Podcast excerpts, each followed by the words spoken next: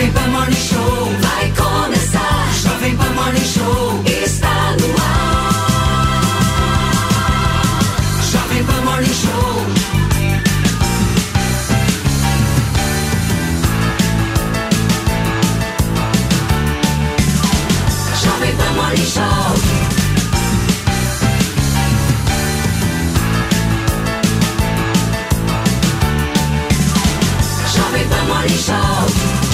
Bom dia, o dia de Nossa Senhora Aparecida, dia das crianças, são 10 horas em ponto e infelizmente num dia tão significativo para nós brasileiros, essas imagens arranham o dia de Nossa Senhora Aparecida, porque o brasileiro é um povo absolutamente do bem e a gente repudia qualquer ato de terrorismo como esses que a gente viu já desde o último sábado, Israel em guerra, nós chegamos já ao quinto dia de conflito, a pior guerra dos últimos 50 anos. Estamos falando de mais de 2.500 pessoas que perderam as suas vidas e essas imagens da faixa de Gaza mostram que os ataques continuam. A resposta de Israel aos ataques terroristas do Hamas continua de uma forma extremamente significativa. Desde anteontem, ontem nós vimos uma resposta forte, muitas bombas, muitos mísseis, edifícios sendo destruídos justamente numa estratégia por parte de Israel de tomar a faixa de Gaza. Mais de 300 mil reservistas mobilizados ali nessa tomada de posse, nessa tomada de poder por parte de Israel de uma faixa extremamente problemática e já não, é de hoje. Olha, gente, o primeiro-ministro de Israel, Benjamin Netanyahu, disse na manhã de hoje que o grupo terrorista Hamas é o Estado Islâmico e da forma que o Estado Islâmico foi liquidado. O Hamas também deverá ser liquidado. Israel e o Hamas estão em conflito sem precedentes desde sábado, quando o grupo terrorista que governa a faixa de Gaza invadiu Israel, matando e sequestrando diversos civis. Ao todo, nós temos aqui o número mais preciso e atualizado: são 2.554 pessoas que morreram. Dois brasileiros estão entre essas vítimas já registradas. Na madrugada desta quinta-feira, mais 214 brasileiros que estavam em Israel chegaram ao Rio de Janeiro. Além das pessoas, o voo também trouxe três gatos e um cachorro que lá estavam. Nas últimas horas, gente, alguns parlamentares brasileiros pediram ao Itamaraty que o governo brasileiro reconheça o Hamas como uma organização terrorista. A informação que a gente te traz aqui de momento é que Israel disse que a faixa de Gaza não terá energia e água até a libertação de todos os reféns. A resposta, inclusive, por parte do Hamas é de que, se em algumas horas a eletricidade, o abastecimento de água não voltar à região, os reféns serão mortos. A gente está justamente nesse momento do impasse, de não saber o que vai acontecer com a vida dessas pessoas que, infelizmente, o Hamas capturou. A gente hoje, ao longo de todo o Morning Show, vai receber diversos especialistas. O nosso time está aqui, Mano Ferreira, Felipe Monteiro, Nelsinho Kobayashi, todo mundo pronto, preparado para te trazer a melhor cobertura possível do que acontece ali. E hoje a gente vai conversar com o jornalista eh, de Relações Internacionais e pós-graduando em História do Oriente, Augusto Lerner Krieger, que já está conectado por aqui, e o nosso queridíssimo Hussein Kalu, professor de Harvard, está voltando aqui ao Morning Show de hoje para poder repercutir o ponto de vista dele. Vou começar por você, Hussein, porque a gente está vivendo um impasse que é o seguinte, meu amigo. Estão falando dessa questão dos corredores humanitários, né? Mas se a gente analisar, o Egito é contra esses corredores humanitários porque se opõe ao Hamas. Como é que a gente resolve esse impasse, meu amigo? Seja bem-vindo.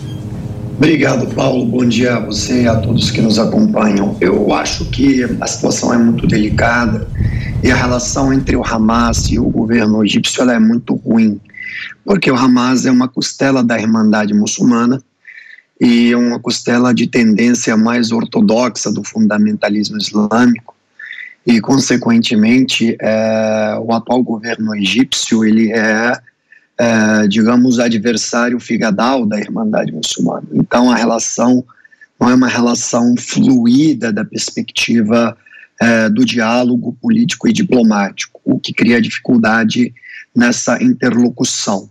Além disso, o governo egípcio se encarregou de alertar o governo israelense é, da possibilidade de um ataque. cujo qual aparentemente uh, foi ignorado e parece que essa informação foi confirmada pelas autoridades americanas de que houve esse alerta por parte do Egito e houve e, e isso foi ignorado por autoridades uh, israelenses. Então, criar corredores humanitários nessa circunstância é realmente um trabalho muito complexo, muito difícil. É, até porque para criar esse corredor humanitário, ainda que o Egito consiga convencer certas autoridades do Hamas, o Estado que está bombardeando, no caso o Estado de Israel está empregando o uso da força, precisa dar garantias de que esses corredores estarão seguros.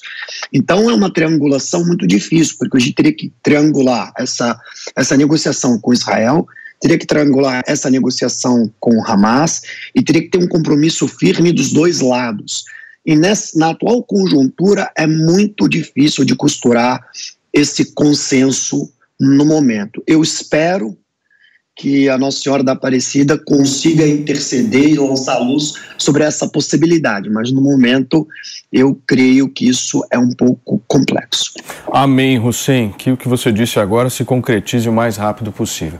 Gente, deixa eu passar a bola aqui para o Augusto Lerner Kreger e continuando nessa história, Augusto, dessa, dessa questão dos corredores humanitários, né? Porque uma das grandes preocupações que existe por parte do Estado de Israel nessa criação é de que ela vire uma rota de fuga dos terroristas, né? Como é que se trata essa história? É uma questão complicada a questão dos corredores humanos de refugiados em Gaza. É, e é importante ressaltar também, como o professor disse anteriormente, que é uma situação que envolve vários países, né? não envolve só uma questão, envolve tanto o Egito, envolve Israel, é, envolve também os Estados Unidos, que estão coordenando, fazendo esforços é, para abrir esse corredor na fronteira de Rafa entre o Egito e a faixa de Gaza, mais ao sul da faixa de Gaza. É importante ressaltar também que é, esses, essas pessoas, os residentes em Gaza, eles são inocentes, eles não são culpados por nada que está acontecendo. Já ouvi opiniões de pessoas, de pessoas me perguntando, questionando se as pessoas poderiam entrar em Israel. Isso não é uma opção é, hoje em dia e, e, nem vai ser no futuro. É, eu acho que a opção mais é, clara e concisa hoje em dia seria um esforço internacional, tanto por parte de Israel, do Egito, dos Estados Unidos, de outros é, atores é, de relevância no Oriente Médio, como a Turquia e a Arábia Saudita, é, para avançar nessa possibilidade de abrir os corredores para o Egito e, a partir disso, conseguir salvar o maior número de vidas civis possíveis. Agora, Nelson, situação trágica para um dia de Nossa Senhora Aparecida da gente ver a resposta do Hamas dizendo que se a energia elétrica e a água não forem reestabelecidas ali na faixa de gás, os reféns vão morrer. Como é que se lida com uma situação dessa? É uma situação muito difícil, né? Primeiro, bom, bom dia, Paulo, bom dia aos nossos convidados, aos meus colegas aqui do sofá, toda a audiência. É uma situação muito difícil, mas que revela que é possível se resolver esse conflito e está na mão do Hamas. Essa é a questão. Quando a gente vê o Israel deixando claro que é só libertar os reféns, que os ataques vão cessar, aliás, que a energia, que a água é, vão ser restabelecidos, nesse caso fica claro que o Hamas tem a opção de restabelecer a situação da, dos, dos moradores ali da faixa de Gaza, dos palestinos. Então acredito que isso só evidencia, Paulinho, que o Hamas não está preocupado nem com os reféns e nem com os palestinos, nem com a população que está sofrendo ali o bloqueio feito por Israel. Isso só é mais uma evidência somada tão, um, um jogo de quebra-cabeça tão grande a tantas outras evidências que coloca o Hamas numa classificação nítida de um grupo terrorista que não está preocupado com nada. E aliás, falando sobre, exatamente sobre isso, como é um grupo terrorista, é muito difícil de se negociar. Como é que se negocia com um grupo desta qualidade que não respeita nada? Como é que se negocia, por exemplo, um, um, um corredor humanitário com alguém que vai poder explorar, de repente, esse, esse corredor humanitário a seu favor, sem cumprir nenhum tipo de compromisso. Não dá para acreditar em nenhum tipo de compromisso que o Hamas faz, possa fazer, em especial nessa circunstância em que coloca, inclusive, a vida dos reféns em risco é, e colocando também a situação de todos os palestinos que estão vivendo essa situação difícil, virtude. É, que é fruto do, do, bloqueio feito por Israel nesse momento necessário. É isso que o Nelson falou, é muito importante, né, gente? Porque a gente está vivendo um dilema, né, Mano Ferreira? É Exatamente. um dilema. Vamos criar corredores humanitários para ajudar essas pessoas? Essas pessoas precisam de ajuda? Claro que sim. Agora, esses corredores podem ser utilizados pelos terroristas para fugirem e o terrorismo continuar ali na região. Como é que faz? É verdade. Bom dia, Paulinho. Bom dia a todos. É, de fato, essa, essa é aquela situação em que se correr o bicho pega, se ficar o bicho come, né? Porque é, o dilema é muito é, angustiante. Não há solução fácil para esse tipo de situação. E um ponto fundamental é lembrar que o dia seguinte sempre chega. Ou seja, o custo, para além do profundo custo humanitário, que eu acho que já deveria fazer todos se preocuparem com a criação dos corredores humanitários, porque afinal de contas estamos falando de milhões de civis inocentes que nada tem a ver com os atos terroristas do Hamas. Estamos falando também de uma população de crianças muito grande.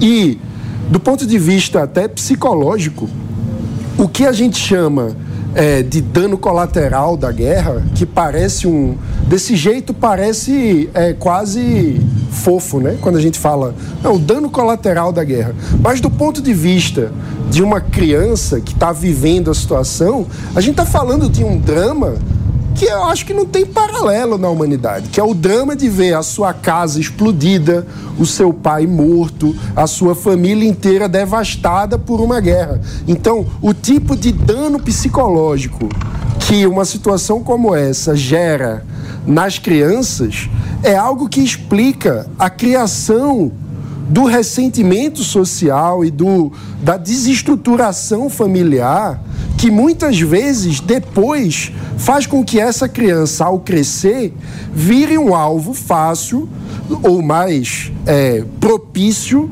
à retórica radical, à retórica extremista, à retórica terrorista. Então, quando a gente fala do ponto de vista é, de construção da paz duradoura, a construção de corredores humanitários que ajudem a preservar as vidas, é, inclusive das crianças, é fundamental para o dia seguinte. Para que a gente não tenha, após o episódio de que estamos vivendo no, nesse momento da história, a construção de uma geração de pessoas ressentidas é, pelo, pelos ataques. Mas tem um detalhe, viu, mano? Tem um detalhe que a gente tem ouvido de muitos especialistas aí também, que os próprios palestinos colocam na conta do Hamas tudo isso que vem sendo sofrido por aquele povo. Eles já sabem que aquilo acontece, claro, mas aquilo pode estar acontecendo, e isso é uma opinião, não é de uma, não é de duas, de várias pessoas que a gente tem ouvido, isso acontece por conta da ação radical do Hamas. Claro, eu... Até porque eles estão vendo do outro lado como é que está a situação. Eu... Né? Claro que se chegar eu, a informação, isso também é manipulado. Lá no Fatah, na, na Cisjordânia, não, não tem esse tipo de, de, do... de ação, justamente porque lá há lá tá um governo ponto, moderado. Não, não, mas, tá, mas não é comparável. Aí que está a questão. Mas não é comparável. Não, senhor, esse que é o problema. Não dá para você é, reduzir a questão no argumento que você colocou aqui. Na Cisjordânia, os ataques estão cada vez maiores e mais intensos. Mas não se compara, né? o, é, o PP... A... Tanto, tanto por conta dos assentamentos é, dos israelenses que estão lá, que estão é, fazendo incursão contra é, os palestinos naquela região. Você acha comparável a situação da faixa de Gaza? Claro que não, óbvio que não. Mas a tendência, a tendência é radicalizar também, não é? E é importante destacar aqui, é que eu acho que é importante a gente falar, que nessa guerra não vai ter vencedores, todo mundo vai perder, não é? E os civis da Palestina não tem para onde correr, né? O Egito, como bem disse aqui é, o Hussein, não é? Tem o pavor ao Hamas, porque o Hamas é uma célula da Irmandade Muçulmana. É um grupo terrorista que ocupou o governo do Egito, né? É, ou seja, a única forma, quando Netanyahu falou para os civis fugirem de Israel, de, da faixa de Gaza, mas ao mesmo tempo os civis não têm para onde ir, né? A fronteira do Egito está fechada, Israel cercou a faixa de Gaza como um todo, não é? O que a gente vai ver é uma guerra muito intensa e com muita carnificina. E o que Mano colocou aqui faz todo sentido, porque um dos resultados de uma guerra é a radicalização, né? Com toda certeza, é, pode ter também esse efeito, né, senhor? As pessoas colocarem a conta na culpa do Hamas, né? E a própria sociedade civil ir contra o Hamas. Mas tem um efeito também que, que não dá para a gente medir, que é radicalização. As pessoas também concordarem e eu quero, eu quero cultura. E, uma e, na, e, na, clara. e na cota. O Hamas- E na cota, só um minuto. E uma cota, mano, PP, colegas, uma cota da, dessa possibilidade dos palestinos se sentirem ressentidos e aderirem à ideia do Hamas também vem de uma manipulação da informação, porque a gente tem que se lembrar que lá na faixa de Gaza há uma ditadura do Hamas. Tem essa questão Sim, mas também, é não uma tem ditadura do democracia. Hamas não E tem essa mantém informação. pessoas No- pobres, miseráveis, É claro. justamente Você não pode nem ter outra fé, não pode ter outra opinião. Se você tiver outra opinião lá, você é morto e pronto. Então tem essa cota também da ditadura Não, do mais do que Hamas. isso, você não pode ter uma outra forma de viver a fé islâmica. Claro. Porque eles são radicais, extremistas de uma, um modo específico de encarar a religiosidade. Hussein, deixa eu te trazer aqui para a conversa, meu amigo, e eu queria te fazer uma pergunta. Se você quiser comentar aqui essa discussão, fica à vontade, mas eu queria emendar pensando um pouquinho no futuro. Israel tem uma boa, uma boa probabilidade aí de ganhar essa guerra, até pelo seu aparato aí militar, né? Mas o que, que acontece com esse território da faixa de Gaza, né? Eu fiquei me questionando muito isso. O Israel vai fazer o que com essa faixa de Gaza, esse território, né? Esse, esse, esse, esse retângulo que existe dentro do próprio país. Vai entregar para o Fatah de novo? Qual que é a postura que Israel deve ter caso realmente tome posse desse território? Paulinho, a tua pergunta ela é muito, muito perspicaz. Eu digo que eu acho que ninguém não, tem, não terá vencedores, porque ah, como o Felipe sublinhou muito bem, não terá vencedores, porque quanto mais miserável Gaza ficar e maior for a punição coletiva contra civis, pior a segurança do Estado de Israel ficará, porque o sentimento de vingança vai se acumulando pode ter uma sensação de paz, pode ter uma sensação de que Gaza está dizimada, mas daqui a três, quatro anos, cinco anos, isso vai eclodir novamente, se não tiver uma solução definitiva. O que vai equacionar isso? É uma solução definitiva. E qual é a solução definitiva? É sentar e criar um Estado palestino, a solução de dois Estados. Essa é a única solução. Então, não tem outro caminho. E aí é preciso um esforço internacional coordenado. E preciso um governo sério em Israel comprometido com essa ideia, e não o atual governo. Então, é, é, sendo muito olhando para o futuro e sendo muito racional, o que, que vai sobrar de Gaza? Escombros. O povo de Gaza tem 2 milhões e meio, 2 milhões e 300 mil civis. Tá bom.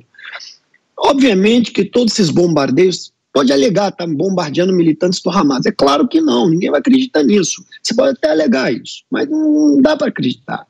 Você tem dois, seis, quase 3 mil pessoas mortas. São todos militantes do Hamas? Claro que não.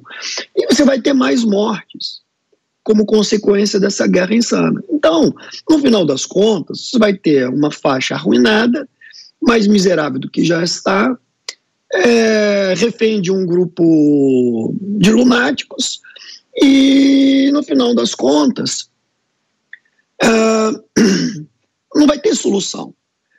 Agora, o fato fundamental, uh, o, o, o Nelsinho estava levantando um ponto que bastava o Hamas entregar os reféns, uh, a, luz volta, a energia volta, a energia volta, a água volta, tudo se restabelece. Não é bem assim. Porque o nível de confiança entre os dois lados é zero, sub-zero, não volta. Que garantias que eles têm que se devolver nos reféns, eles terão de volta? Não tem. Então, é, é, é muito difícil é, é, subestabelecer um entendimento cujo qual o nível de confiança ele é inexistente. Agora, o certo é devolver os reféns? É óbvio que o certo é salvar vidas, é óbvio. Né? Isso requer uma intermediação, uma negociação. Agora, para concluir, é, dá para confiar no Hamas? É claro que não dá para confiar. Nessa altura, não é possível confiar. Agora, é, dá para confiar no governo Netanyahu? A credibilidade dele está muito baixa, até no público interno israelense.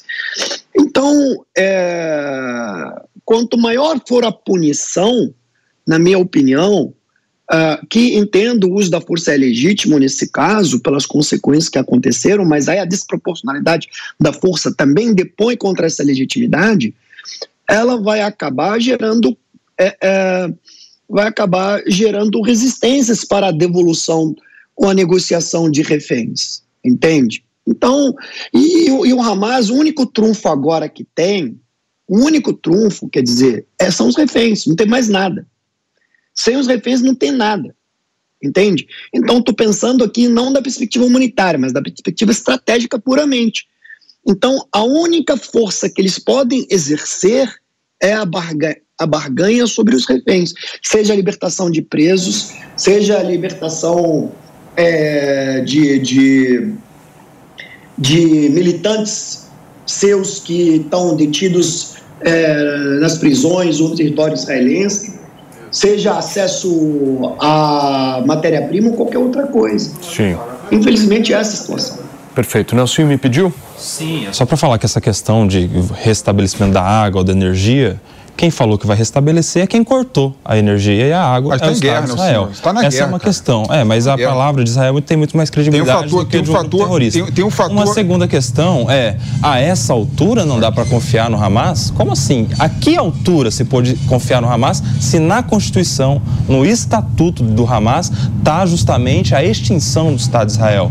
Em, em que momento se pode sentar na mesa para conversar com, com o Hamas, com a ideia de dois estados, se a premissa da existência de um desses grupos, que é o do Hamas, é justamente a extinção do outro? Como é que você senta na mesa para conversar com quem quer te matar, te destruir? Não tem como. Essa questão é muito difícil, é, uma- é quase uma utopia a ideia dos dois estados, em se considerando o Hamas como aquele que toma as decisões Nelsinho, você na esquece- faixa de Gaza. Eu não estou confundindo o Hamas com os palestinos. Não, você- É possível ter um Estado palestino? É, é uma causa legítima. Mas o Hamas não tem diálogo com ninguém. Mas você Não- esquece não historicamente, conversar ô Nelsinho, você, você esquece que historicamente Israel sempre negociou com Hamas, né?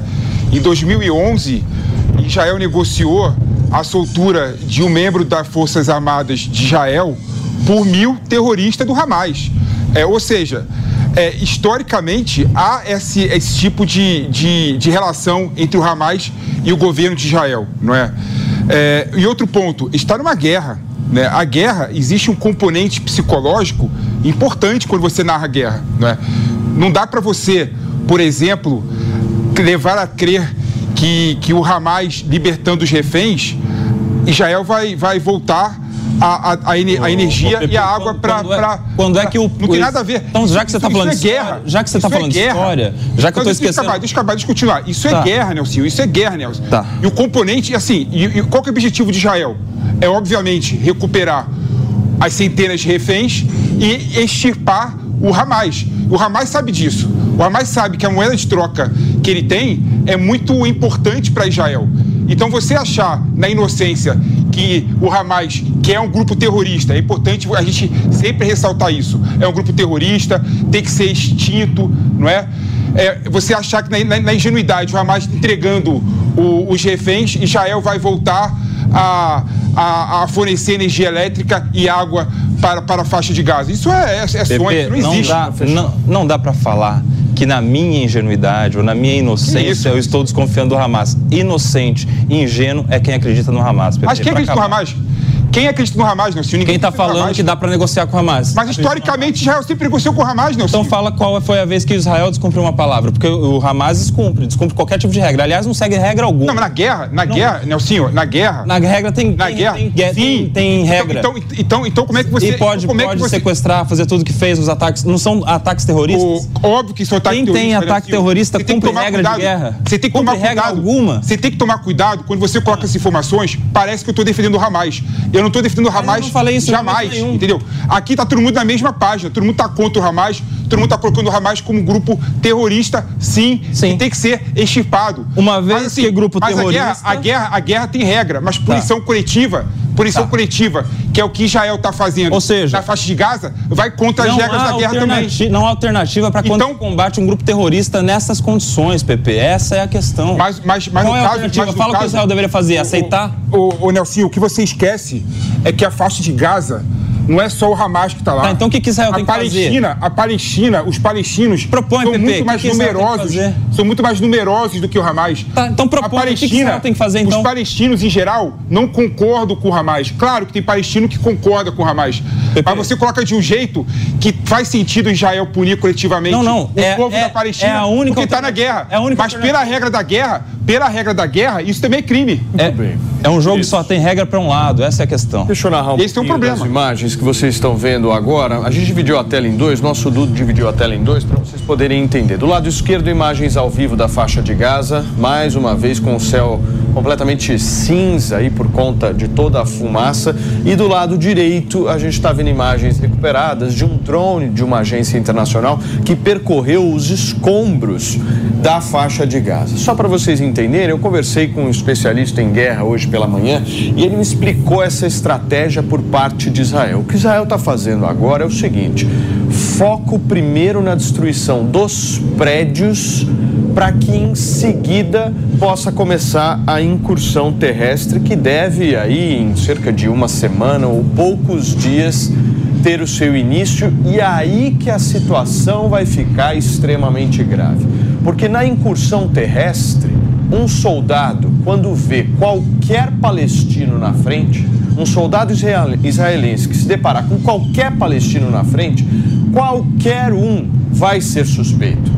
E a primeira medida que um soldado israelense fará numa incursão terrestre é matar quem estiver na frente, porque é uma incursão terrestre. É um processo de guerra, é natural isso numa guerra. Qualquer um que aparece na frente de um soldado é suspeito. Então, a possibilidade da gente ter uma matança significativa a partir dessa incursão terrestre é muito grande, gente. Imagens à esquerda ao vivo que vocês acompanham da faixa de Gaza e à direita recuperadas do drone que percorreu os escombros. Vejam só como essa estratégia faz todo sentido. Primeiro promove a destruição de prédios para em seguida começar o processo de incursão terrestre que ao que a gente acredita que os especialistas acreditam deve começar daqui a alguns dias.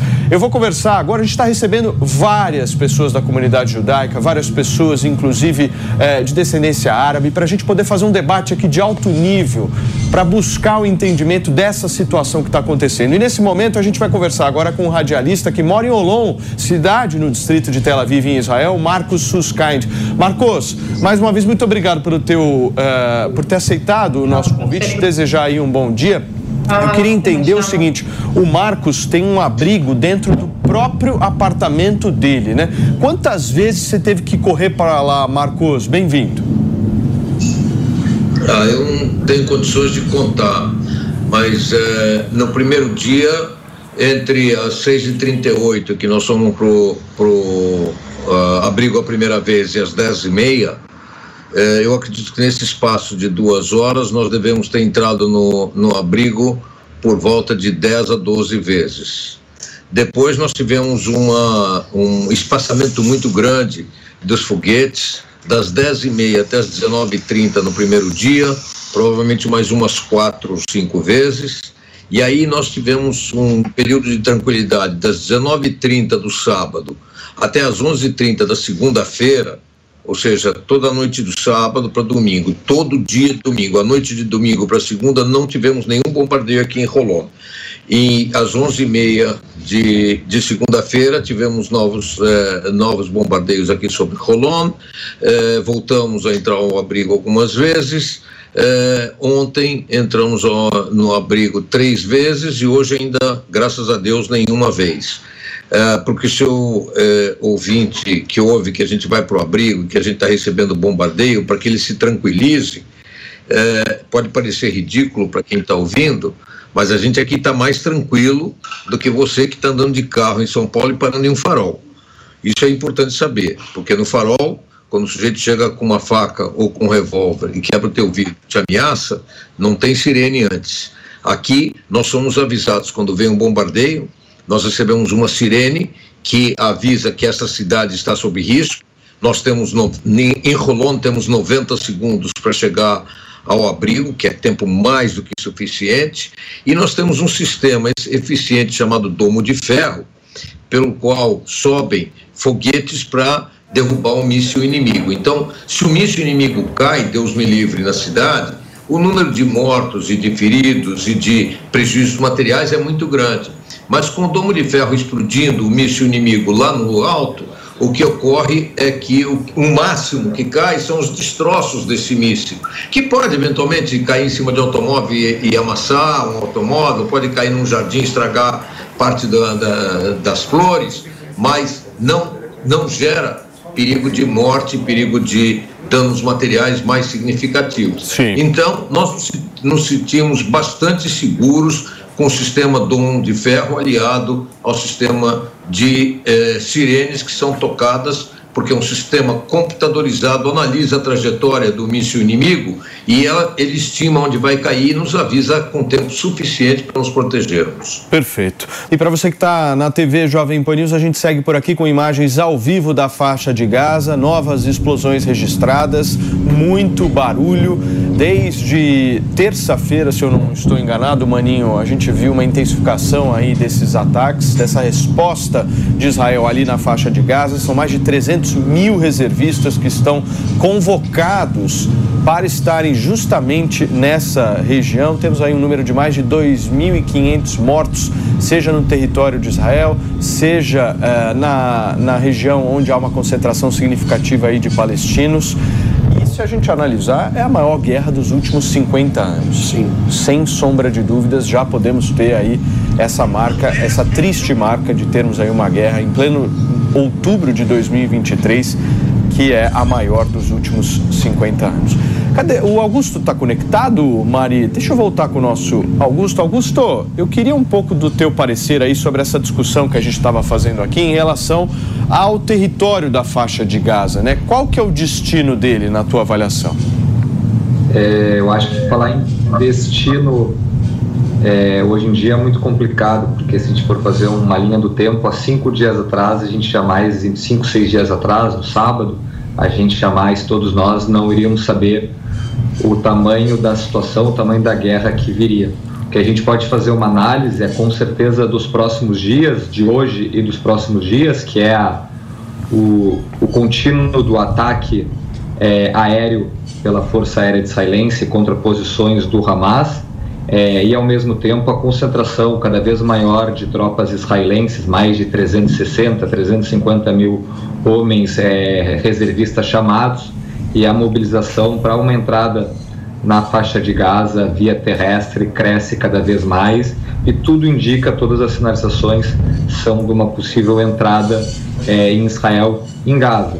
A consequência disso, que é a tua pergunta, Paulo, é, é muito complicado de analisar, o que tem várias opções à mesa, tanto pro, se a gente for analisar do governo israelense hoje, que não é um governo mais de sábado, isso é importante ressaltar para as pessoas que estão nos acompanhando na, no dia de ontem em Israel, é, foi concretizado um governo de união nacional com a entrada do ex-primeiro ministro, do ex-primeiro, é, do ex-ministro de defesa de Israel, o Benny Gantz, que hoje em dia faz parte do governo, ele e seus outros generais que faz, fazem parte de um outro partido que era de oposição, hoje em dia estão dentro do governo. Então, a partir da entrada desse novo governo de coalizão em Israel, a gente consegue ver algumas hipóteses para a faixa de Gaza. Eu acredito que a entrada via terrestre no território de Gaza e, a, e pela, pelos indícios, pelas declarações, uma eliminação total do Hamas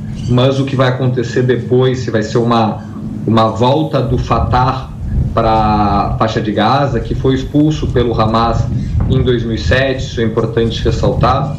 É, pode ser uma, uma possibilidade possível, mas eu acredito que a gente está muito longe ainda do final desse conflito e do que pode ainda acontecer. Tem muito chão e muita estrada ainda para rodar para nos próximos dias e nas próximas semanas ainda. Todas as respostas ainda no, no médio ou longo prazo ainda são todas muito incertas ainda. Mas o que eu disse e repito, os ataques aéreos vão continuar e possivelmente nos próximos dias uma entrada terrestre é se fica cada vez mais evidente. Muito bem, vamos voltar a falar com o Marcos aqui. Coloca ele na tela para mim, Edu, para eu poder conversar com o Marcos. Ô Marcos, pergunta muito objetiva, mas que eu acho que a resposta talvez não seja tão simples assim. Qual é o objetivo final de Israel? a gente está falando do quê? Da morte dos líderes terroristas, do fim da organização Hamas, do que, que a gente está falando de objetivo final? Antes de você me responder, eu vou receber quem nos acompanha pelo rádio agora, para você que sintonizou na programação da Jovem Pan. A gente está numa cobertura intensa da guerra que acontece em Israel, já está no seu sexto dia. A gente está conversando aqui com especialistas, o nosso time todo aqui do Morning Show e agora batendo um papo com o Marcos Suscain, ele que está lá em Israel. E eu fiz uma pergunta para ele: qual que é o objetivo final, o objetivo central de Israel nesse conflito? Me responde, Marcão. Veja, nós temos mais de um objetivo nessa, nessa situação. O primeiro objetivo, logicamente, é o objetivo humanitário. Nós temos entre 130 e talvez algum número próximo de 200 israelenses reféns do Hamas. Entre esses reféns, nós temos homens, temos mulheres, temos adolescentes, temos bebês de seis meses de idade, temos idosos inclusive pelo menos dois que sobreviveram ao Holocausto e que, pela idade deles, estão no fim da vida. Já ultrapassaram os 90 anos de idade e estão como reféns. Nossa primeira eh, prioridade como uh, Estado e como judeus é trazer os reféns de volta para Israel. Eh, essa, sem dúvida, é a prioridade. Mas nós aprendemos uma coisa muito importante nessa guerra. Infelizmente, com quem quer te matar, nada funciona. Nós já tivemos diversos entreveros com o Hamas. Nenhum deles começado por Israel, é importante mencionar isso. Sempre Israel reagiu. E o mundo viu destruição tremenda da infraestrutura eh, lá em, em Gaza, que faz um sofrimento inacreditável para a população civil. Como consequência, o mundo é, fez jorrar bilhões de dólares para dentro da faixa de Gaza para reestruturar o que foi destruído e para é, refazer a infraestrutura do país. Com esses bilhões de dólares, não foi construída sequer uma nova é, estação de tratamento de água. Não foi construída sequer uma única usina de é, produção de energia elétrica não foi construído sequer um único hospital, mas foram construídas 108 escolas. Só que nenhuma escola construída pelo governo de Gaza. As 108 escolas construídas, sem exceção, foram construídas pela ONU. Onde foi parar todo esse dinheiro eh, absurdo que entrou dentro de Gaza para reconstrução do país? Infelizmente, ao invés de reconstruir o país, foram construídos túneis de ataque, foram construídos milhares de mísseis, como esses 5.300 que já foram atirados contra nós e outro tanto que provavelmente eles têm estocados lá. Foram contratados milhares de cidadãos de Gaza para fazerem parte das forças terroristas e ao entrar na força terrorista ele tem salário, porque ele tem que alimentar a família dele, ele tem investimento, ele tem armamentos, ele tem alimentação, todo esse dinheiro chegou através dessa ajuda humanitária. Portanto, não há dúvida que nova ajuda humanitária não vai ser destinada para a população civil de Gaza que sofre não é só sofre por causa dos ataques de Israel, sofre pela ditadura de um grupo terrorista. E para aqueles do, do, do vosso, uh, da vossa audiência que não conhecem, Israel devolveu a faixa de Gaza para a autoridade palestina em 2005, retirando todos os judeus de lá. Retirou o exército, retirou a polícia, retirou os agricultores, os alfaiates, os eletricistas, os donos de farmácia. Não sobrou um único judeu lá. O território ficou sobre 100% da administração da autoridade palestina. Ocorre que dois anos depois da saída de Israel, o movimento terrorista Hamas entrou em guerra civil com a autoridade palestina, que foi expulsa de dentro da faixa de Gaza. Não foi expulsa só a autoridade palestina, que é a autoridade política. Foi é, expulso também o movimento Fatah, que é o braço militar da autoridade palestina e que era responsável pela segurança dos cidadãos. Aliás, um número muito grande dos eh, dirigentes do Fatah foram fuzilados. 150 dirigentes do Fatah que sobreviveram, altos dirigentes que sobreviveram, sobreviveram graças a Israel que os tirou de lá, levando-os para a Cisjordânia. Então, a, a, os, o povo palestino não é quem está em guerra com Israel. A autoridade palestina não pisa dentro de Gaza. Quem manda em Gaza são os terroristas do Hamas. E depois dessa campanha, me parece que a única solução é realmente exterminar a liderança do Hamas e tirar o Hamas da, é, é, da posição Perfeito. de é, chefe de Estado de Gaza, devolvendo isso à autoridade palestina. Perfeito. Marcos, muito obrigado, viu, pela sua participação. O Marcos está participando aí de vários programas aqui na Jovem Pan e hoje deu é, mais um tempo aí do dia dele para conversar com a gente. Obrigado, Marcos. Um abração para você. Gente, vamos falar um pouquinho sobre esse novo ingrediente hoje que a gente tem, que é a notícia do bombardeio na Síria, né? As autoridades sírias, os meios de comunicação oficiais sírios, informaram que hoje, quinta-feira, Israel bombardeou os dois principais aeroportos da Síria, o da capital do país, Damasco, e o de Alepo foi o que informou nesse primeiro ataque contra esse país desde a eclosão dessa guerra entre Israel e Gaza. E aí, a televisão estatal síria diz o seguinte, abre aspas, a agressão israelense atingiu os aeroportos de Damasco e Alepo no norte do país. Como é que vocês estão vendo esse ingrediente nessa história que pode elevar o conflito a uma escala regional, né, Pepe? Não, sim, é, a escalada regional é sempre um problema é, para Israel. É, é, bom lembrar que Israel tem o Líbano no norte, né? tem a Síria no nordeste e no sul tem a faixa de Gaza. E é, Israel começou uma ofensiva já na região sul. Então, o que eu imagino, Paulinho, é que Israel está tentando evitar que tanto o Líbano, por meio do Hezbollah, não é? que ali a relação é muito mais sofisticada, né? uma relação que tem as regras próprias entre Israel e Hezbollah, quanto a Síria né, não entrar nessa guerra. Então eu creio que, que Israel é, fez essa ofensiva é, para a Síria para mostrar para a Síria que Síria não entre agora nesse, nessa questão, nesse conflito que está se envolvendo com o Hamas, porque é, se você fizer isso, vai ficar pesado para você. Então, eu imagino que a Israel está tendo uma atitude preventiva em relação à Síria, que fica no nordeste ali de Israel, e também está tendo a mesma medida em relação com o Hezbollah também, né? Passou um pouco das tropas de Israel para o norte ali é, do, do, do, do, de Israel, né, perto da, da, do Líbano, para evitar esse tipo de, de conduta ofensiva desses dois países. Lembrando, gente, isso que o PP falou, a Síria até o momento, a gente não sabe no decorrer, no decorrer aí das próximas horas, até o momento está permanecendo neutra em relação a esse conflito. E é bom lembrar Hoje, que na Síria ah. tem é, 800 soldados americanos, né? É, um, um dos lugares da, do Oriente Médio que tem mais soldados americanos que, que é, é, exatamente a Síria. Hoje a gente tem, só para vocês rapidamente entenderem a distribuição regional desse conflito e dos apoios, a gente tem apoiando Israel e, e declarando total apoio e respaldo a Israel o Egito, justamente por conta daquilo que o Hussein explicava para a gente no início do programa, dessa relação muito traumática entre Hamas e Egito. Nós temos o Bahrein, outro país que inclusive apoia uh, o Estado de, de Israel, e os Emirados Árabes Unidos também. São esses três aí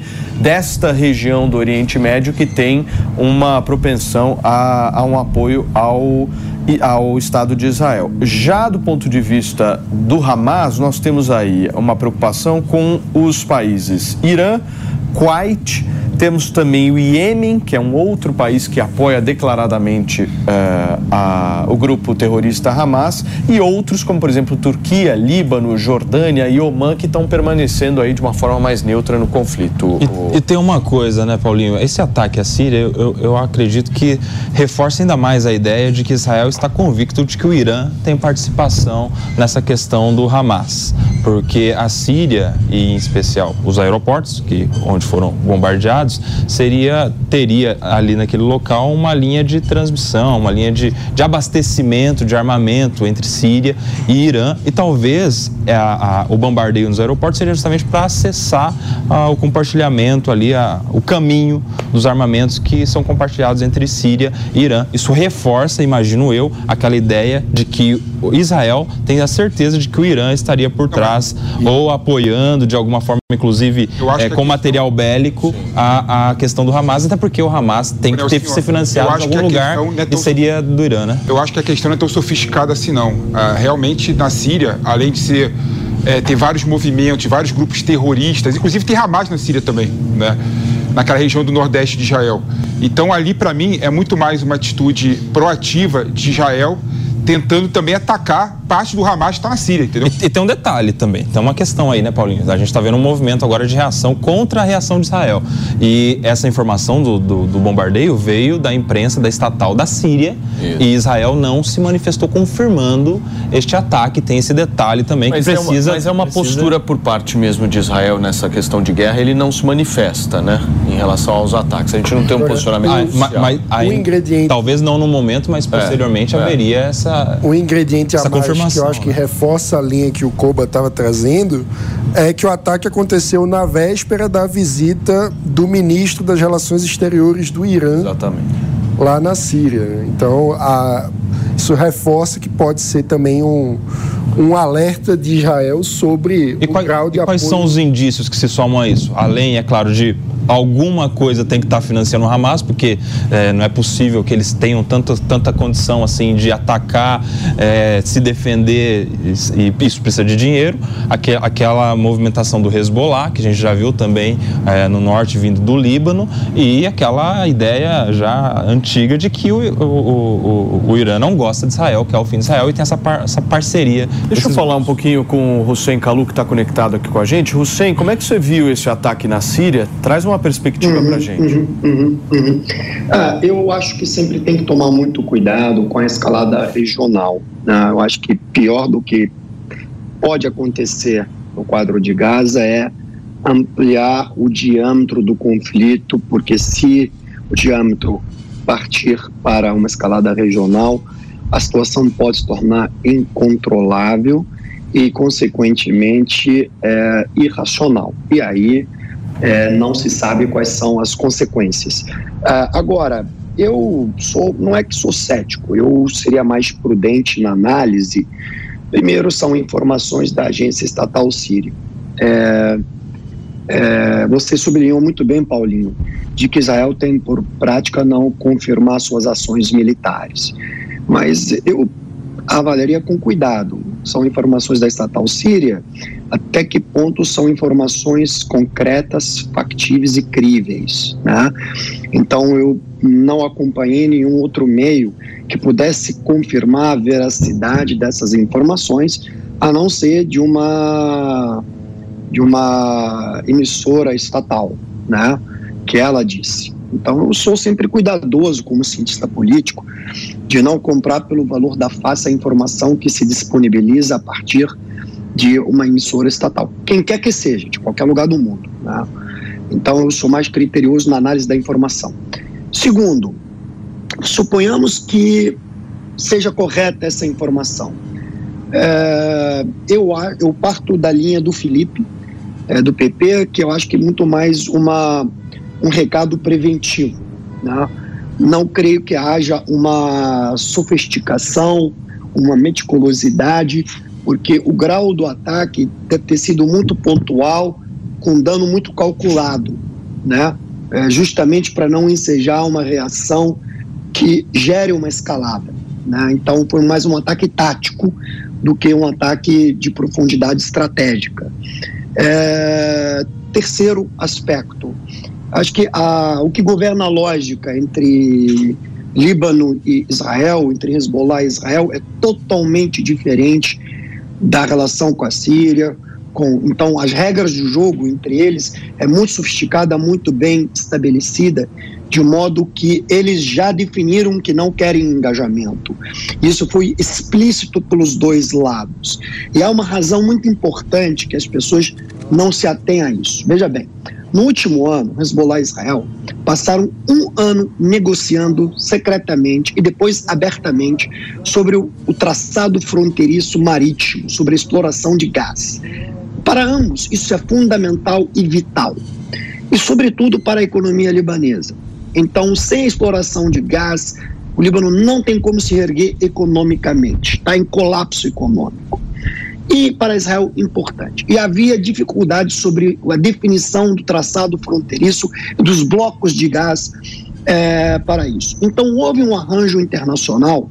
Quais são as empresas que iam explorar? Algumas empresas explorariam para os dois lados e partiriam os royalties para os dois lados. E a negociação foi muito dura, muito complexa, com ameaça de guerra. Até que na etapa final, nos últimos três meses, entrou o mediador americano representando o presidente Biden. E no final das contas, eles chegaram a um acordo de equilíbrio. Esse acordo, na minha visão, é quase um acordo de paz não escrito, de tipo, não interessa a nenhum dos lados quebrar o acordo, porque qualquer engajamento militar de escala média para elevada, ele acaba com esse acordo. Então, qualquer operação que acontecer militarmente, na minha visão, ela será circunstancial a uma zona de fronteira muito específica, muito tática, em que nenhum dos lados deseja ampliar o seu diâmetro, porque esse acordo ele é vital para ambos e sobretudo para o Líbano. E sobretudo para o Líbano. Então, e o jogo, o nível de racionalidade é, entre Hezbollah e entre é, Israel, ele é é, governado por é, coeficiente estratégico muito elevado e não se assemelha ao que a gente vê em Gaza e em outros lugares. Eu volto aqui a conversar com Augusto Lenner, que também está conectado com a gente na manhã desta quinta-feira, feriado em todo o Brasil, dia de Nossa Senhora Aparecida, dia das crianças, mas a cobertura aqui, infelizmente, é de uma guerra lá no Oriente Médio. Vocês acompanham imagens ao vivo na programação da Jovem Pan de muitos bombardeios, ainda uma fumaça preta, justamente por conta da queda de alguns edifícios, é, e uma situação caótica se instalando ali. Ao que tudo indica, o sistema de saúde da faixa de Gaza começou há poucas horas a entrar em colapso e nós veremos, dentro de poucas horas e poucos dias, infelizmente, uma situação ainda pior caso esse conflito eh, se mantenha. O Irã, Augusto, passar a bola para você, ele está instando alguns países árabes a se unirem para enfrentar Israel. Inclusive, o presidente uh, do Irã, o presidente iraniano Ibrahim Raisi, conclamou alguns países islâmicos e árabes a cooperar para fazer frente a Israel. E ele diz o seguinte: hoje todos os países islâmicos e árabes e todas as pessoas livres do mundo devem alcançar a convergência e cooperação sérias para enfrentar os crimes do regime sionista contra a nação palestina oprimida. Foi o que ele declarou, inclusive, ao presidente da Síria numa conversa por telefone. Como é que você vê essa movimentação dos países islâmicos numa situação absolutamente tensa, Augusto? É, eu vejo primeiramente que são só declarações sem que não vão ser concretizadas. É, todos sabem que a guerra árabe-israelense ela já não acontece como aconteceu na década de 60 e 70 por causa dos acordos de paz entre Israel e países árabes, principalmente o Egito em 78 e 79, Jordânia em 94, a partir disso os acordos de Abraão é, assinados em 2020 entre é, Israel, Emirados Árabes Unidos, Bahrein, Sudão e Marrocos. É, ao longo de 2023 também a gente via a, a grande possibilidade, cada vez maior, de um acordo mediado pelos Estados Unidos entre Israel e Arábia Saudita. Então, então essa essa essa declaração do presidente iraniano Ibrahim Raisi, elas só são só dão é, barulho para tentar aumentar uma um, um, movimento dentro da, da faixa de Gaza. Eu acredito que não essa, essa questão não não vai entrar em jogo porque a guerra árabe-israelense ela está muito mais enfraquecida, ela não quase não existe mais. Pode existir sim o que a gente fala guerra Irã e Israel, mas aí seria uma guerra com um país persa, não árabe. Isso é muito importante ressaltar primeiramente. Segundo ponto, sobre as informações que vêm do Irã, a Reuters também já confirma esse ataque. Eu concordo muito com o que o professor Hussein disse. É muito importante nesse momento cuidar as fontes, cuidar da onde que vem as informações, se, principalmente se são televisões estatais é, que relatam informações. É importante cuidar essa questão, mas a Reuters confirmando também dá indícios de um ataque é, israelense a aeroportos tanto em, em Damasco quanto em Alepo, cidades sírias, que qual que é a questão que, que são os comentários que vêm de Israel, principalmente, que um avião com o ministro, com o ministro dos é, negócios é, iraniano, junto com membros das guardas revolucionárias do Irã, estava se aproximando para pousar na Síria.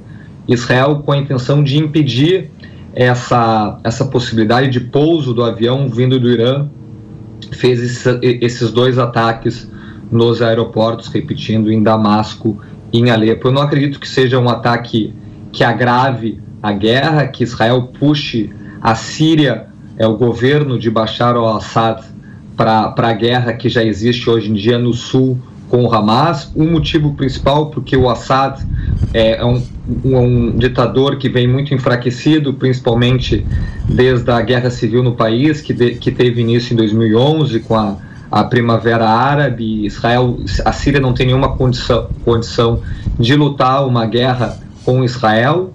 É, outro ponto também que é muito importante ressaltar nesse momento, Israel faz ataques é, à Síria há no mínimo 5, 6 anos, é, desde quando o Irã começou a, a levar é, influência militar é, através das guardas revolucionárias do país. As guardas revolucionárias do Irã é um grupo que exporta a revolução islâmica no Irã para outros países na região, passando é um corredor, um cinturão, passando pela Irã, Iraque, é Síria e Líbano. Então esse, o Irã ele promove essa esse crescimento desses proxies no, na Síria com a intenção de fazer uma nova frente militar contra Israel na Síria, exatamente muito parecido como é com o Líbano, através do Hezbollah. Então, esses ataques israelenses à, à Síria, eles acontecem semanalmente, é, visando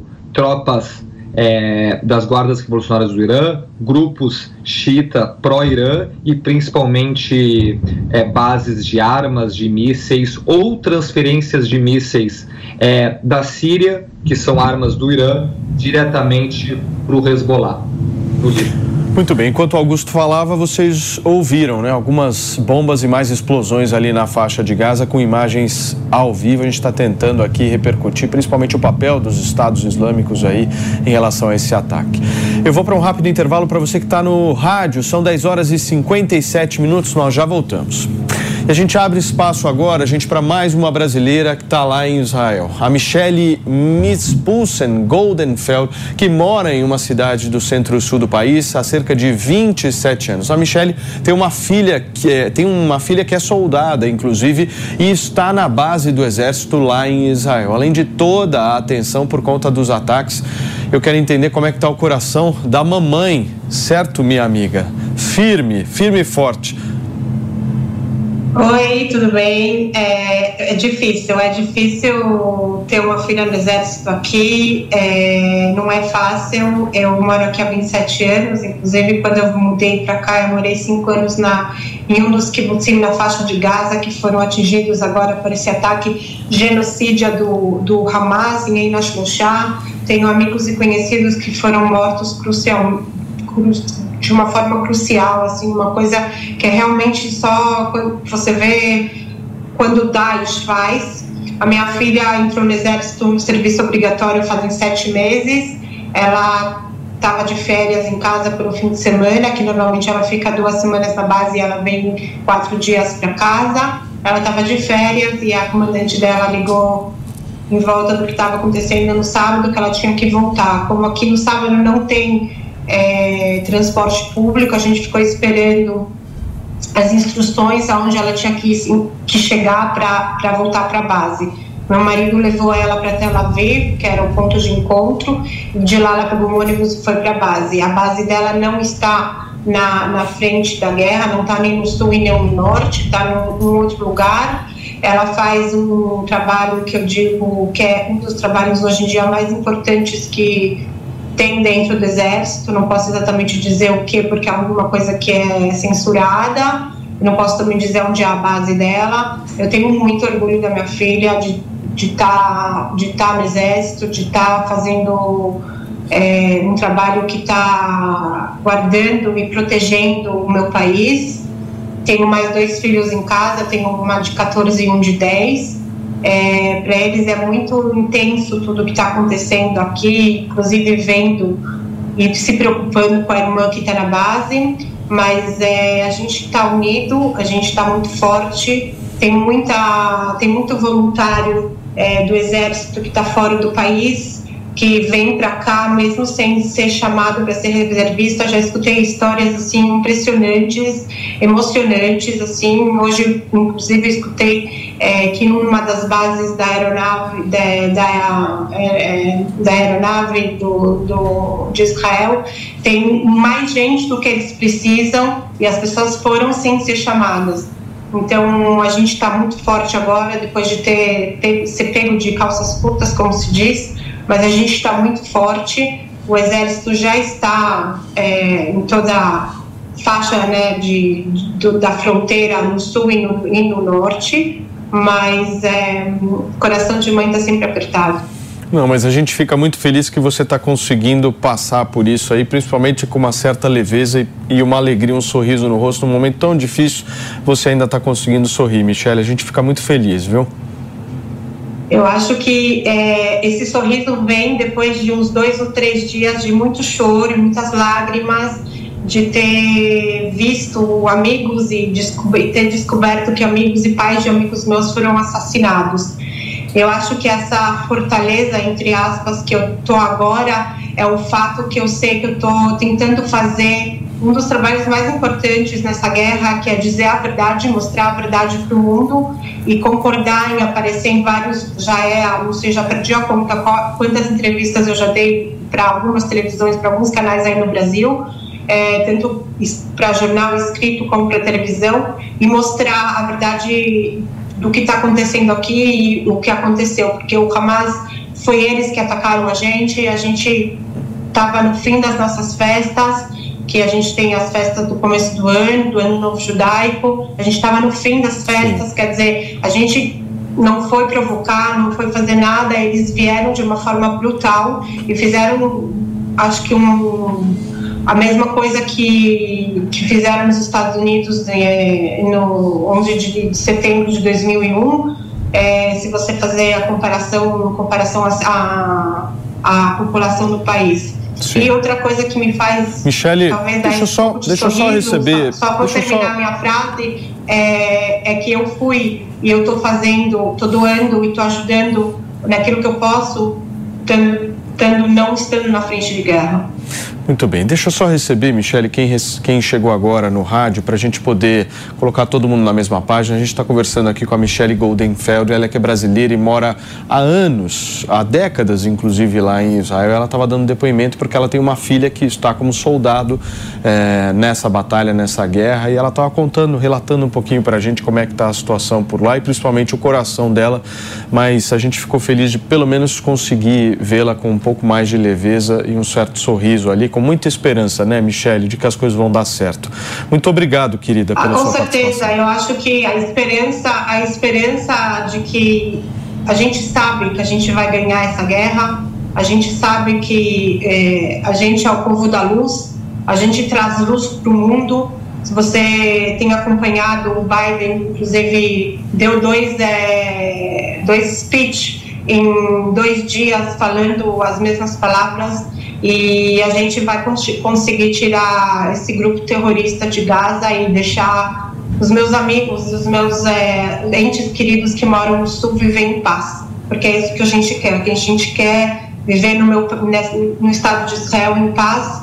É, esses é, kibbutzim e moshavim foram feitos, é, criados há mais de 80 anos, era um deserto e eles fizeram de lá um paraíso. E eles simplesmente destruíram tudo de uma forma cruel e se você vê imagens, assim, infelizmente eu vejo essas imagens aqui na televisão por redes sociais, Telegram, Facebook, é, e são imagens muito, muito, muito difíceis, muito difíceis. Força, Michele, nós estamos torcendo por vocês aqui do Brasil, mandando energias positivas para que isso acabe o mais rápido possível. A gente conversou com a Michele é, Goldfeld, ela que está lá há tantos anos lá em Israel, morando e numa situação complexa por fato da filha ser atualmente soldada lá no conflito. E olha, alguns parlamentares brasileiros estão pedindo ao Itamaraty que o governo brasileiro reconheça o Hamas como organização terrorista. A Lu Verdolim já está conectada com a gente. A gente quer entender quem é que está fazendo essa solicitação e se ela de alguma forma vai ser concretizada, né, Lu? Bom dia. Bom dia, Paulo. Bom dia a todos. Olha, os partidos de oposição estão se mobilizando para tentar garantir que o governo brasileiro mude o posicionamento com relação ao Hamas. Hoje, ou o discurso oficial é de que o governo segue o entendimento da ONU, das organização, da Organização das Nações Unidas. O que, que a Câmara e o Senado apontam? Que esse ataque do Hamas no último fim de semana, né, que esse início é, do conflito que começou no final da semana passada, é uma prova clara de que o Hamas é uma organização terrorista que não se importa com a vida de civis. A organização estaria disposta a usar da violência para atingir os seus objetivos. E um dos, desses objetivos seria, inclusive, a destruição total de Israel. Se sentindo pressionado, o governo brasileiro reafirmou que, pelo menos por enquanto, não há uma sinalização de mudança de entendimento. Olha, o que, que ele disse? Ele disse que o Brasil segue o entendimento da ONU, da Organização das Nações Unidas, que só considera como entidades, né, como organizações, como entidades, é, como terroristas, outras entidades que não o Hamas. Eu tinha até anotado aqui todas as. as, as o Lu, todas voltou, os, Lu, voltou aqui. Os, as agora, organizações. Agora a gente consegue ah, exibir. Vamos ouvi-lo. O Brasil está tá tratando do, do, assunto em nível político no âmbito do Conselho de Segurança e, e tem as suas posições ali que, no, do ponto de vista imediato, o Brasil expressou também muito claramente a sua é, é, é, preocupação com a, com a a, a, escalada de, de, de, de, hostilidades e também com, é, é a, exortou a uma contenção e, e, e, essas posições são, são as posições que o Brasil tem defendido no âmbito do Conselho de Segurança. Muito bem, gente. Está aí a fala das autoridades aí do Itamaraty, relatando um pouquinho o posicionamento do Brasil em relação a essa questão. Agora, deixa eu passar para vocês uma boa notícia, porque uma ajuda humanitária começou a chegar da faixa de Gaza ao Egito. Vou explicar para vocês, porque o Egito recebeu nesta quinta-feira um primeiro carregamento de ajuda humanitária para a faixa de Gaza que veio da Jordânia. Foi em que, inclusive, eh, informaram alguns veículos de comunicação próximos ao governo do Egito, que tem inclusive a única porta né, de entrada, o único acesso para o território palestino que não está nas mãos de Israel. Foi o aeroporto de Al-Arish, capital do Sinai do Norte, a 50 quilômetros a oeste da passagem fronteiriça de Rafah com a faixa de Gaza, que foi escolhido justamente para receber essa ajuda humanitária internacional. É o que informa o Ministério das Relações Exteriores do Egito nesta quinta-feira. E essa ajuda veio de uma articulação do secretário-geral da ONU, Antônio Guterres, com o presidente egípcio Abdel Fattah al-Sisi sobre essa passagem que é necessária, né? As pessoas precisam de alguma forma de ajuda, então acho que é uma boa notícia, Fundamental, né, né? Os civis que estão na guerra são as maiores vítimas de todo o conflito, né? É muito é sempre muito triste, né? A gente não pode nunca perder de dimensão o quanto que toda a guerra é um desastre humanitário, né? E, e a falência da, da política. Agora, Pepe, se a gente analisar esses corredores humanitários, enquanto a gente está falando, tem mais alguns barulhos aí que vocês estão ouvindo, são imagens ao vivo, o som também é captado ao vivo para vocês que nos acompanham, algumas explosões, o céu completamente cinza na faixa de Gaza e uma imagem que se repete, né? Nós já estamos com essa imagem aí desde o último domingo, se eu não estou enganado, quando começou a resposta de Israel de uma forma um pouco mais firme aos ataques que foram promovidos. É, só para vocês terem uma ideia, eu vou passar alguns números aqui da situação atual lá.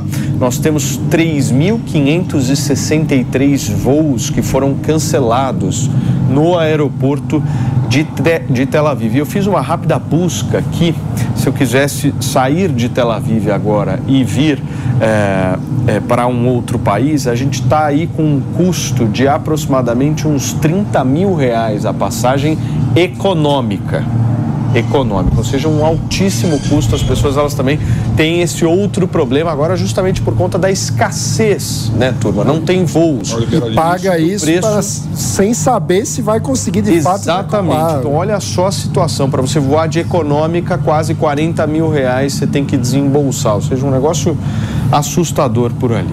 PP, mais algum ponto? Não, é, é um ponto importante, né? O mundo tem que se articular para tentar mandar para a faixa de Gaza, né, para os palestinos, suprimentos e remédio, porque a população civil vai ser que vai ser mais afetada, né? E em breve vai faltar mantimentos, vai faltar remédio, vai faltar é, gases, vai faltar, vai faltar é, remédios básicos, né? Para as pessoas poderem é, se curar. Então, ou seja, então essa articulação do mundo chegou em boa hora. E é bom lembrar, Paulinho, que a guerra nem começou ainda. Né? É. É, a guerra vai começar de fato quando Israel começar a iniciar a incursão, a incursão por terra, não é? que vai ser muito pior, né? vai ser muito pior do que está aí passando. Se as a... imagens agora são assustadoras, a tendência as é piorar próximas muito. serão piores. Piorar muito, o combate terrestre vai ter a matança. E, e, e, olha, e olha que está tá uma situação é, horrível, né? uma situação realmente de desgraça humana. Eu estava vendo os números da ONU, é, a destruições, por exemplo, de prédios civis feito na, na faixa de Gaza, colocaram mais de 200 mil pessoas civis sem residência. Né? É, ou seja, a situação realmente está periclitante e está no início ainda da guerra, está né? Tá no início da guerra. Então, ou seja, a tendência é piorar. Então, o mundo tem que se articular, a ONU tem que mostrar realmente a importância nesse momento dela, né? por ser um organismo de certa forma neutro e conseguir negociar a entrada de remédios e suprimentos alimentares para a população civil. Eu imagino até que, apesar de toda a desconfiança que Israel pode ter em relação ao Hamas, é uma desconfiança totalmente arrazoada, né? É, eu imagino que a maior resistência seria mesmo do Egito, porque os, até os Estados Unidos têm se colocado à disposição de negociar esse, esse, esse corredor humanitário. Não só os Estados Unidos, é, que é uma voz importante, especial pela, por ser aliado histórico de Israel, mas também a própria ONU tem, tem considerado positivamente esse então, cordão humanitário. Vocês falaram dos Estados Unidos, né, o senhor? Sim. Quem se pronunciou agora pedindo inclusive uma proporcionalidade, está escrito no comunicado aqui, a palavra proporcionalidade na resposta foi a OTAN. A OTAN pediu a Israel uma proporcionalidade na resposta ao Hamas. Eles dizem o seguinte: os aliados expressam a sua solidariedade a Israel, desejando, claro, que tenha o direito de se defender proporcionalmente contra esses atos de terrorismo injustificáveis. Ou seja, a OTAN vai lá, condena os atos, mas coloca claramente a necessidade de uma resposta proporcional. A minha dúvida, Hussein, se você puder me ajudar, é o que significa proporcionalidade num contexto como esse? Dias, três dias, acho que eu estava aqui com vocês, eu sempre procurei sublinhar de forma muito objetiva a palavra proporcionalidade. E literalmente quer dizer não errar a mão, porque Israel tem duas vantagens comparativas muito importantes. A primeira vantagem comparativa é a, a solidariedade internacional face ao ataque terrorista do Hamas, que culminou na morte de jovens, sequestro de crianças, é uma coisa inaceitável. Pois bem, isso não representa causa nenhuma, nem representa os palestinos. Né? É, a segunda coisa, então, essa solidariedade ela é muito importante. Segundo, todo mundo entende, face ao que aconteceu, que o Estado de Israel tem o direito a o emprego da força, ou seja, o direito a retaliar, a responder, a legitimidade a fazê-lo, né? seja para resgatar os seus reféns, seja para defender a sua, seu território, a sua segurança, seu povo.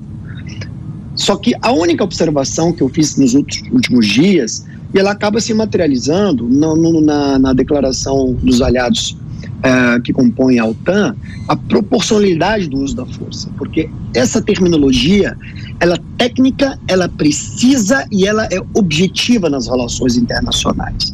Quando se fala de proporcionalidade, diz o seguinte: justamente porque você tem uma força descomunal militarmente, você vai operar numa zona altamente sensível de população civil. Essa população civil ela é totalmente vulnerável, nem é nem toda ela é combatente. Em sua absoluta maioria, ela não é de combatentes, né? Você tem uma minoria de combatentes, são os caras do, os terroristas do Hamas, né? Então, você precisa calibrar o seu uso da força. Né? E não calibrando o uso da força, você usando com é, brutalidade, você leva a uma assimetria e você leva a muitos danos civis. Aí você passa o quê? Perder o capital que você tem, que é a solidariedade internacional, e, consequentemente, você vai desperdiçando essa legitimidade. Então, o que, que os aliados da OTAN estão dizendo? Vocês podem usar a força, mas se vocês errarem a mão e isso for totalmente desproporcional, nosso apoio, pouco a pouco, vai ser incômodo de sustentar. Entende? É esse o recado indireto, né? Porque eles estão vendo que essa escalada vai aumentar e quando for para uma incursão terrestre, a coisa vai ser muito sangrenta. E eu acho que o, o Nelsinho, o, o, o Felipe, não sei quem falou, é, quando entrar no combate urbano, o soldado israelense entrar ali, ele, primeira coisa, qualquer palestino que aparecer na rua, criança, mulher, homem, velho, combatendo não combatente, ele vai atirar, é um instinto sobrevivência. E isso vai levar a muitas baixas, entende? Então, eu acho que o proporcional do uso da força é uma terminologia muito precisa basicamente exortando a ter cuidado na forma de empregar o uso é, da é, o uso do emprego militar. O Augusto Lerner me pediu a palavra para falar sobre a OTAN, certo, Mari? Coloca o Augusto aqui para mim. Você me pediu, Augusto, fica à vontade. Ah, muito, muito obrigado pela, pela palavra, Paulo. Acho que é importante ressaltar quando fala a questão de proporcionalidade e também desproporcionalidade. Quando a OTAN diz que Israel tem que ser proporcional é, na questão da guerra, o que, que, seria proporcional? É fazer o que o Hamas, que o, o, que o Hamas fez no último sábado no sul é, de Israel, ali no cinturão de Gaza, assassinar mais de 1.300 pessoas, 90, 90 95% delas é, civis inocentes, crianças bebês, mulheres, idosos, isso seria uma, uma, uma atitude proporcional de, de Israel, se a gente for fazer uma equivalência entre o, o Hamas e as forças de defesa de Israel. Então, acho que todas as palavras e expressões é, a serem utilizadas tem que ter muito cuidado. É muito importante isso, ainda, ainda mais no momento que a, as as questões e as tensões, principalmente, estão muito acirradas de ambas as partes. Eu concordo com a última fala do professor Hussein, que hoje em dia existe esse apoio das principais potências é, é, da União Europeia, Alemanha, França, é, Reino Unido e Alemanha, Estados Unidos, Canadá, é, com o direito da autodefesa de Israel, mas com certeza é, ratificando a opinião é, ao longo do conflito, quando Israel entrar em Gaza, a, a opinião e a legitimidade, talvez, do conflito, da defesa de Israel vai diminuir por causa das duras imagens que todos nós, infelizmente, vamos ver aqui na, na mídia, na, nas televisões, nas rádios, etc. Então, é uma questão muito importante também essa questão de proporcionalidade e desproporcionalidade. O último ponto para encerrar minha frase, se Israel fosse proporcional ao Hamas, o que, que, Israel faria na questão de lançamento de mísseis? Israel lançaria mísseis é, contra a população civil, é exatamente do jeito que o Hamas faz, lança 5 mil mísseis diretamente contra cidades, contra comunidades e contra israelenses. Então, a questão de proporcionalidade e desproporcionalidade é muito complicada e eu acho que tem que ser analisada com todo o cuidado por causa dessa questão de Israel sim é um poder é, muito mais forte do que o Hamas, mas a questão não é o quanto tu é mais forte, o quanto tu pode usar. A questão é é muito importante a ser ressaltada o cuidado que tu utiliza e não o tamanho da força que tu tem. Eu acho que isso é muito importante deixar claro. Perfeito. Você pediu, Hussein? Pedi a palavra. É, Augusto, eu gosto muito das suas análises, são muito, muito realistas e muito pragmáticas e eu respeito muito as suas palavras. Mas me deixa fazer uma observação. Eu acho que a responsabilidade internacional do Estado de Israel é totalmente diferente da responsabilidade do Hamas. Hamas é uma organização terrorista, o Estado de Israel não. É um Estado democrático, é um Estado que respeita, é um Estado de direito, e todo Estado democrático, Estado de direito, ele tem deveres e obrigações internacionais porque ele compõe diversos tratados internacionais, razão pela qual espera-se uma responsabilidade maior, em que ela não é comparável com uma organização ilegal internacionalmente. Tá? Então, isso é importante, não dá para comparar.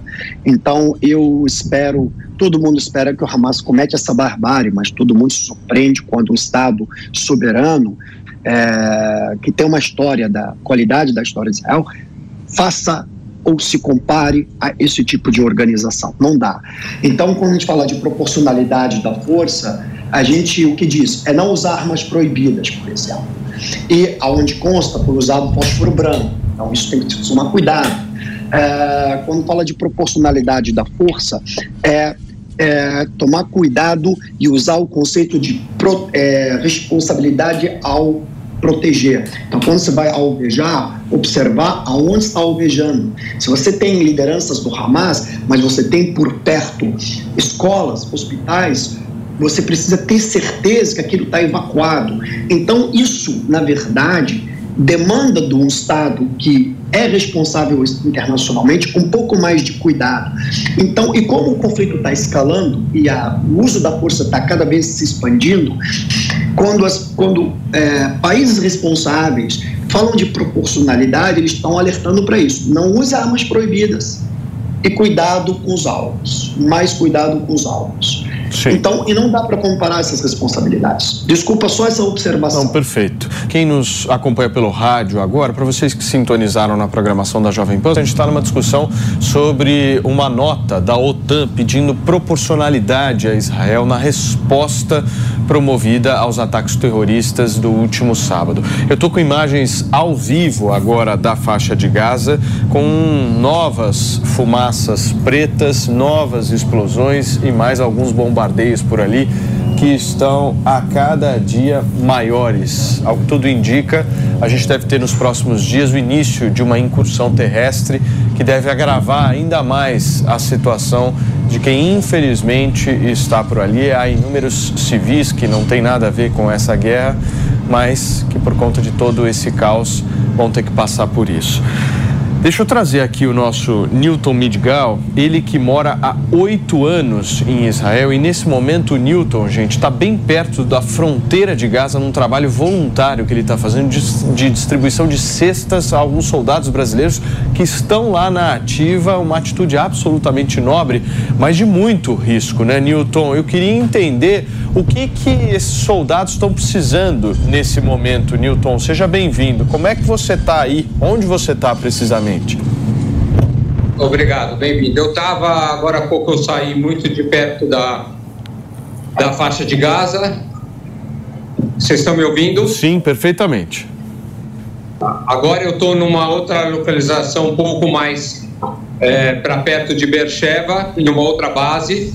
A gente é de uma tem uma comunidade judaica muito grande brasileira em Iranana e a gente pegou a lista de muitos soldados é, brasileiros e tem muitos soldados que a gente chama de soldados solitários, são soldados que estão sem família aqui.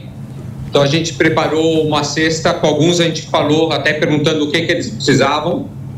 e a gente montou cestas com lanternas, com powerbank, com, é, com desodorante, com coisas de higiene, com é, tudo que eles precisarem. É óbvio que tem um pouco também de guloseimas, desse tipo de coisa, mas a gente tentou falar com cada um que precisa. Apesar de estar terminando o verão aqui de noite, tem muitas bases que é muito frio, então a gente colocou também um pouco de roupas térmicas. Então a gente está indo é, entregar para eles e é o, o pouco que a gente pode fazer para ajudar eles que estão ajudando a proteger a gente. Perfeito. Manu, você tem pergunta? Tenho. Newton, bom dia, quer dizer, boa tarde para você, né? É, eu queria saber como que está o grau de confiança na relação com os soldados, porque a gente sabe que o, o ataque terrorista pegou todos de surpresa, gerou uma insegurança sobre é, a, a, capacidade de defesa e como que está agora a moral dos soldados que vão, é, enfim, que estão prestes a entrar no front, né? Tá. Agora está tendo uma união muito grande do povo. Os soldados, é, acredito que em sua maioria estão realmente muito, muito unidos e com, com moral alto a gente confia muito na, no exército de Israel, em todas as forças de proteção de Israel. Então, uh, houve realmente foi uma coisa muito muito triste, muito cinzenta, que vai ficar marcada na história de Israel. Nunca houve uma coisa com esse precedente, mas uh, a população está toda unida, então todo mundo acreditando muito no exército e o exército está realmente acredito que com moral alta. O seu Newton, é impressionante a tua coragem, meu amigo. Eu quero entender se você não tem medo de estar tá aí. Como é que tá teu coração aí, a tua família? Ela te liberou facilmente para você ir é, é, se expor dessa forma? Como é que tá essa questão? Explica para gente. Obviamente a família fica preocupada, minha esposa ficou preocupada, mas aqui todo mundo está querendo ajudar do jeito que pode. Eu tenho, um, inclusive, um filho que está no Exército, só que ele trabalha num trabalho interno base do Exército lá em Tel Aviv. É, tá muito difícil para ele também, porque ele tem muitos amigos combatentes, infelizmente, é, muito risco para todos e, obviamente, ele deve receber muitas notícias pesadas que ele não, não divide com a gente. Mas é, essa é a hora que todo mundo tem que fazer o máximo que, que puder para ajudar, tá? Perfeito. Pepe, você tem pergunta. Ô Milton, pelo que eu entendi, você está bem no front, né? Perto da faixa de Gaza. É, você mora nas, nas, nas vizinhanças que foram mais atingidas pelo ataque terrorista. Eu queria saber se pode, se pode relatar como é que foram esses dias aí. Tá, posso relatar, eu moro, eu moro perto do centro, eu moro em Ranana, que é uma cidade a 20 quilômetros de Tel Aviv. É, onde eu moro é bem mais tranquilo do que aqui. Quando toca a sirene onde eu moro, eu tenho 90 segundos para ir para o quarto seguro, que é tempo mais do que suficiente para você sair do teu quarto, para acordar os filhos e para todo mundo ir para o quarto seguro. Quem mora aqui na redondeza tem 15 segundos e eles não vivem isso só agora, eles vivem isso há anos. Porque agora está formando uma guerra, mas constantemente jogam mísseis aqui perto da faixa de Gaza e eles têm que 15 segundos para ir para o quarto seguro. É, essa ação foi bem diferente. Eu estou aqui há oito anos. Eu já tive que muitas vezes ir para o quarto seguro e ouvir a sirene, mas essa ação com o pessoal entrando por terra e fazendo chacina e matando crianças e matando 260 pessoas que estavam numa, numa festa rave e fazendo coisas realmente bárbaras é a primeira vez, infelizmente, e vai ficar esse marco aqui para o país. Mas a gente acredita que a gente vai vencer e vai passar por essa. Muito bem. Nelson, quer falar com o seu Newton? Fica à vontade. Sim, eu, queria entender esse grupo, Newton, que você faz parte aí de, de levar todos esses mantimentos. É um, é um grupo mobilizado agora? Isso já, já existia para outra finalidade? Tem muita gente que participa desse grupo, porque é um grupo que imagino eu de corajosos, né? Pessoas que estão ali com coragem para estar tá próximo, em especial, do local do conflito. Deixa eu explicar. Em Israel existe uma, um costume muito grande de trabalho voluntariado Muita gente faz constantemente trabalho voluntariado, inclusive as pessoas para poderem terminar o ensino médio elas são obrigadas a ter o número de horas de voluntariado. Então, isso é uma constância em Israel. Nesse caso, eu pertenço a uma comunidade brasileira que mora em Ranana e a gente se juntou. E a gente não é só estar tá trazendo, a gente está todo mundo doando para poder juntar as coisas, para poder ter coisa para trazer. Mas isso é uma constância, como a gente está fazendo, milhares de pessoas estão fazendo. Tá? O que eu gostaria, eu gostaria de poder falar um pouco sobre o que eu estava ouvindo de vocês falarem de proporcionalidade, todas essas coisas. Então, eu queria saber se eu posso dar colocar. Por favor, é, seu Newton. Uma opinião de quem está tudo vendo. Fica à vontade, seu Newton. O microfone da Jovem Pan é seu. Tá, deixa eu explicar para vocês. As outras operações que jogaram muitos mísseis em Israel, Israel, quando ia jogar um míssil, primeiro é, é importante saber que normalmente toda rajada de mísseis que eles mandam, eles mandam de áreas perto de escolas ou de dentro de pátios de escolas, ou perto de hospitais, ou perto de mesquitas. Exatamente para ficar difícil para Israel poder reagir e vai chegar em locais que seria um absurdo, então a mídia vai muito contra Israel.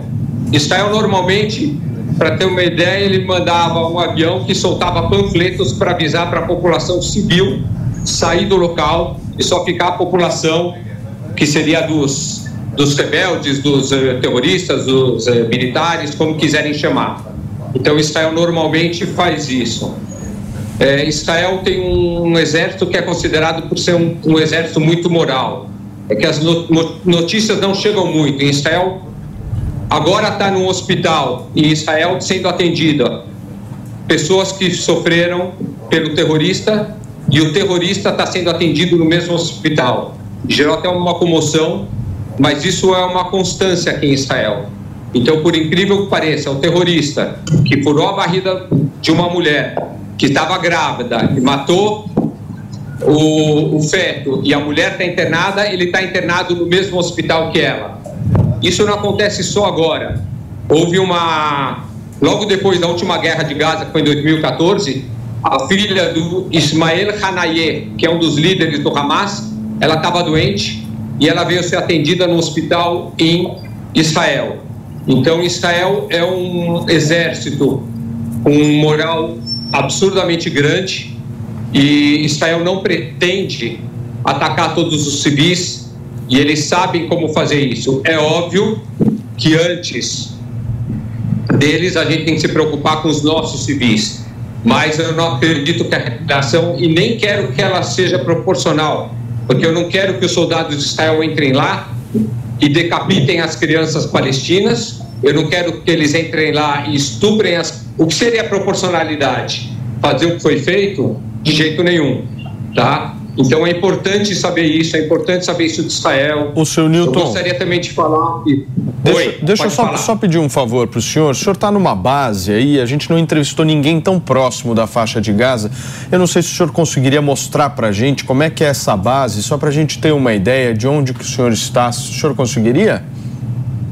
Eu não posso mostrar a base, mas eu posso mostrar aqui a entrada do, do pessoal que está vindo para a base. Lá do fundo é provável que vocês verem tanques. Aqui do meu lado tem um jipe do exército, mas eu não posso ficar mostrando Perfeito. as coisas aqui, tá? Perfeito. mostrar a base. Perfeito. Mas, uh, então, é, gostaria de saber se eu posso continuar falando um pouco sobre a situação. Eu, eu vou te dar um minutinho, seu Newton, por favor, porque a gente está com um monte de convidados também já esperando para entrar aqui de outras localidades aí de Israel. Perfeito. Se você puder concluir. Perfeito. Então, eu gostaria de falar alguma coisa assim, quando falam que Israel é um estado do apartheid, eu. Uh, aqui em Israel a gente tem médicos árabes, tem juristas árabes. Em Israel o parlamento tem 120 cadeiras, hoje 10 cadeiras são de deputados árabes, há pouco tempo eram 14, quer dizer, todos têm direito a voto, todos eles são é, membros do parlamento. É, se pensar em racismo, em apartheid, aqui a gente tem muitos judeus negros, muitos judeus que eram de uma tribo que estava na Etiópia. Uma, uma frase importante: Israel é o primeiro país do mundo que tirou o negro para dar liberdade da África. Todos os outros países que tiraram o negro da África foi para escravizá-lo. Israel é o único país que tirou o negro para dar liberdade. É, a gente fala em genocídio do povo palestino. É óbvio, ninguém aqui quer terminar com o povo palestino, mas o povo palestino tinha, na Guerra da Independência de Israel, 750 mil pessoas e hoje tem 4 milhões e 300 mil pessoas. Então eu não conheço um genocídio que a população aumenta. Sim. Infelizmente, no Holocausto, os judeus eram 18 milhões, morreram 6 milhões e ainda não temos os 18, temos 15 milhões. Então é importante que a mídia compreenda isso e, e também entenda isso não é uma guerra contra o povo palestino, é contra o Hamas. Sim. É contra o Hamas e o povo palestino teria que entender que eles não os representam. Seu Tá? Newton. Então, ele, Deixa eu Pois te não. falar uma coisa, se o senhor me permitir, eu vou pedir para a nossa Mariana Vasques passar o seu contato para todos os diretores aqui da programação da Jovem Pan, para que eles possam te inserir também em outros programas aqui da casa, para que você possa ter ainda mais tempo de conversar com a gente por aqui, viu? Muito obrigado pela sua participação, pelo seu depoimento e conte com a gente aqui, o microfone está aberto para a comunidade, tá? Muito obrigado. Espero estar com vocês em momentos mais felizes. Valeu, um abração para o Um senhor. bom dia para você. Valeu. Até logo. Gente, imagens ao vivo, coloca para mim, Maria, por favor. Mariana Vasques está colocando aqui para a gente, junto com o Edu, imagens ao vivo da faixa de Gaza. E durante a fala do seu Newton, várias explosões, fortes explosões aconteciam. E essa fumaça preta toma o céu da faixa de Gaza, numa imagem muito triste para um dia tão significativo para nós brasileiros, o dia de Nossa Senhora Aparecida. Nós estarmos aqui numa cobertura já há seis dias de uma guerra que parece não ter fim, que já matou mais de 2.500 pessoas, sejam do território israelense, sejam palestinos, mas são vidas humanas que infelizmente foram perdidas por conta aí de conflitos territoriais que perduram há tanto tempo. E novamente aqui conosco, gente, a gente vai conversar com um rabino que mora lá no Rio de Janeiro, mas morou por 16 anos em Israel. Ontem a conexão do rabino Eliarro não estava das melhores, mas agora eu não tenho a menor dúvida, ele mandou energias positivas e essa conexão está tinindo de boa, certo, rabino? Seja bem-vindo. Obrigado, Paulo. Muito obrigado pela oportunidade. Rabino, como é que você está vendo esse sexto dia? A gente está vendo uma intensificação eh, por parte da resposta de Israel. A gente havia discutido aqui antes da sua chegada a questão da proporcionalidade dessa resposta de Israel. Como é que você enxerga isso? Então, a palavra proporcionalidade, ela soa como muito ofensiva, por mais que ela é dita, às vezes, né? Nem, não na maioria, mas às vezes com um intuito positivo.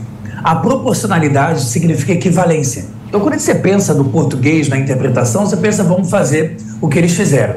E eu acho que aqui, como o, o- a pessoa que foi, é, que falou aí com vocês, Newton, falou muito bem, não dá para a gente ter nenhuma equivalência com o Hamas, porque se a gente repetir o que eles fizeram, seria um absurdo. A palavra que deveria ser usada é tomem cuidado com os civis. Só que Israel já investe bilhões para isso. Nós temos um problema muito mais grave.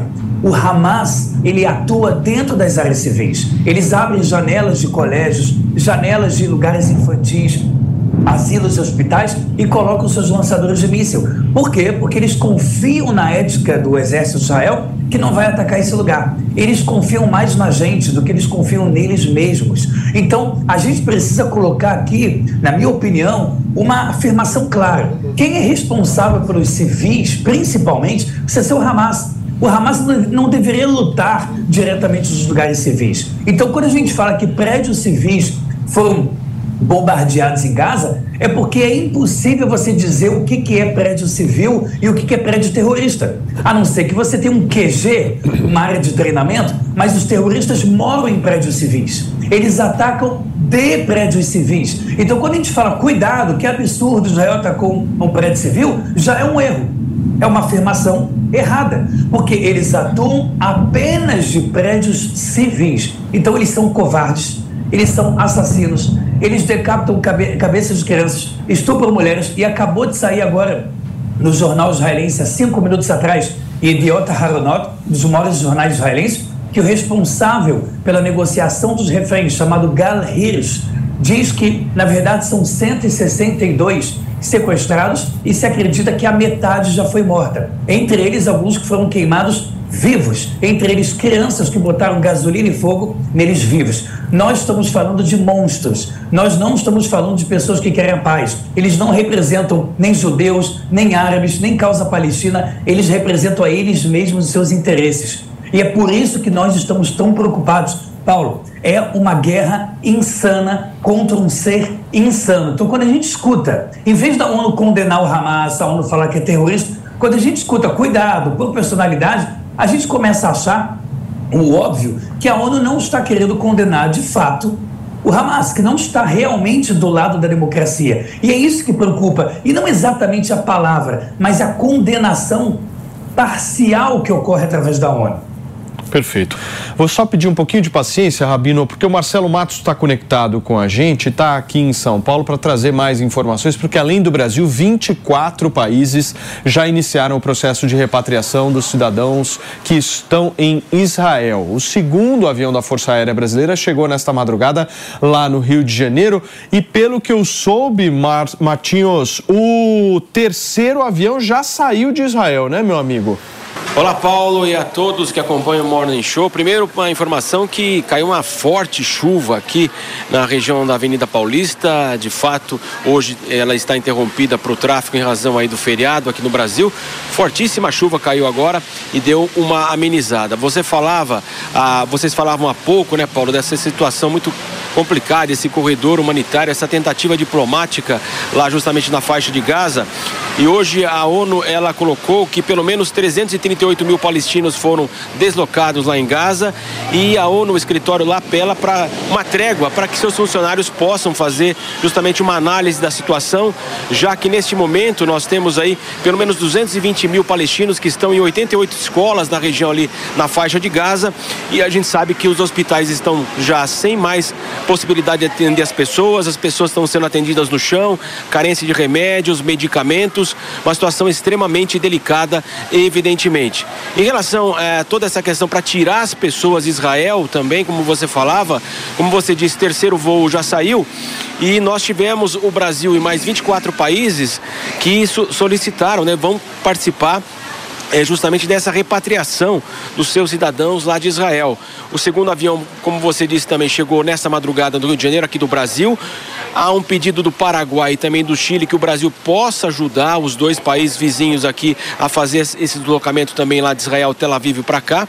E também outros países como a Tailândia, o México, o Brasil, além do Brasil e Portugal, também eles já fizeram aí a repatriação então dos seus cidadãos lá de Israel. Uma situação extremamente delicada que vocês estão abordando aí durante toda esta manhã. E é claro, nós vamos continuar acompanhando, daqui a pouco voltamos com mais informações, Paulo Matias. Muito bem, obrigado Matos, um abração para você. Gente, vamos voltar com Augusto Lerner, daqui a pouquinho eu volto também com o Rabino Eliar, nós temos uma cobertura especial com imagens ao vivo sendo televisionadas direto da faixa de Gaza, onde novas explosões acontecem a cada minuto. O barulho continua, a fumaça continua, o céu completamente nublado por conta dessa quantidade gigantesca de fumaça que existe. E a gente vai voltar agora tanto com o, o, o Hussein e quanto com o Lerner aqui para me ajudar em algumas questões. O Lerner, eu vou começar por você essa, porque se a gente analisar, o Hamas matou diversos judeus, diversos brasileiros, eh, argentinos, americanos, enfim, são mais de 2.500 pessoas que infelizmente perderam as suas vidas. Agora, se a gente analisar, eu vi um, um vídeo na internet do próprio Hamas recebendo ajuda em infraestrutura para uma melhor rede de distribuição de água, para melhorar a infraestrutura na faixa de Gaza. E o que, que eles fizeram, gente? Esse vídeo está circulando na internet e realmente mostra a realidade da situação. Eles pegaram esses tubos metálicos da rede de distribuição de água para transformá-los em foguetes. Ou seja, o que a gente pode entender é o seguinte: as primeiras vítimas do Hamas são os próprios palestinos, né? Como é que você vê isso, Lerner? É, eu acho que, primeiramente, é muito importante quando a gente vê esses vídeos, todas essas notícias, para ver se realmente procede a veracidade. Eu estou acompanhando as redes sociais também muito atentamente e também vi alguma, alguns vídeos mostrando os terroristas do Hamas é, pegando esses túneis, dutos de água e com a intenção de transformar eles em, em mísseis. É, eu acho que é muito pertinente o teu comentário, Paulo, quando tu disse que eu acho que o principal Augusto público. Oi. Só, só te interromper para receber todos que nos acompanham através do rádio. Para vocês que sintonizaram agora, eu quero colocar todo mundo na mesma página. Nós estamos conversando aqui com Augusto Lerner, que é especialista em relações internacionais. A gente estava falando que as primeiras vítimas do grupo Hamas são os próprios palestinos, justamente por toda uma infraestrutura que havia ali para distribuição de água na faixa de Gaza, que foi destruída pelo próprio grupo terrorista para montagem de foguetes. E o Augusto estava trazendo a posição dele. É, exatamente. É, antes mesmo do que falar que esses mísseis vão ser lançados, mísseis e foguetes vão ser lançados na, contra a população civil israelense, eu acho que é, o mais importante de tudo é ressaltar que o que afeta é, primeiramente, principalmente, é a população civil de Gaza. São os palestinos, mais de 2 milhões e 300 é, é, 2 milhões e 300 mil pessoas que vivem na faixa de Gaza, isso mostra também o caráter da, do Hamas na faixa de Gaza, que não é se importar é, primeiramente com a população de Gaza. E isso, consequentemente, é, é muito triste e é um ato que todos nós temos que condenar. E se o Hamas faz isso nessa proporção, tu imagina em outras questões que ele consegue fazer é priorizando o próprio grupo Hamas, o grupo terrorista, a ala política e a ala militar, do que a população civil em Gaza. Então é, é, é mais um componente, mais um acréscimo aí do nível de barbárie é, do Hamas, não somente contra a população israelense, mas também contra a população civil palestina, que é muito importante ressaltar esse ponto ela não é culpada, ela não, ela não representa o Hamas, ela, ela, a maior parte da população palestina quer viver em paz com os israelenses, a maior parte da população israelense quer viver em paz é, com os palestinos, com uma Palestina, com o Estado da Palestina. Isso é muito importante ressaltar que o pró-Israel ele tem que convergir com o pró-palestino e não um, se a pessoa é pró-palestina ela é contra Israel. Essas questões a gente tem que deixar muito claro para todas as pessoas que nos escutam. Não é porque uma pessoa é pró-Israel ela vai ser contra a Palestina e, e, e do outro lado também é válido. Então isso é muito importante ressaltar para todos. Muito bem. Hussein, você quer comentar sobre esse assunto? Fica à vontade. Não, eu acho que que o Augusto Lerner falou é muito importante. Eu acho que uma coisa não anula a outra. E, e é, isso no passado foi provado que é possível. O Egito e Israel chegaram a um acordo de paz desde 79. Bastou um ato corajoso entre Menachem Begin e Anwar Sadat. Esse acordo vigora até hoje entre o rei Hussein e Isaac Rabin é, da Jordânia, é, 93, 94, que dura até hoje. Ah, eu creio que ah, qualquer acho que a compreensão mútua ela é fundamental para para a criação de um diálogo pacífico uh, entre os povos e eu tenho certeza que assim em Israel como na Palestina tem pessoas dos dois lados que não se veem como inimigos, tampouco como adversários, que se veem como pessoas e que desejam a paz, que querem viver de forma de forma pacífica e conjunta. Mas também tem aqueles que se veem de forma é, é, não tão nobre, se veem como inimigos e querem a autodestruição um do outro. Então, isso que é lamentável. E não pode deixar essas pessoas dominarem a política, porque quando elas dominam a política ou dominam o uso da força, aí fica complicado chegar a qualquer é, compreensão pacífica sobre a relação humana. É, enfim, para concluir, eu, eu acho que não se você ser pró-Israel não quer dizer que é anti-Palestina e ser pró-Palestina não quer dizer que é anti-Israel, pelo contrário. Acho que o Oriente Médio é um mosaico cultural, civilizacional e religioso.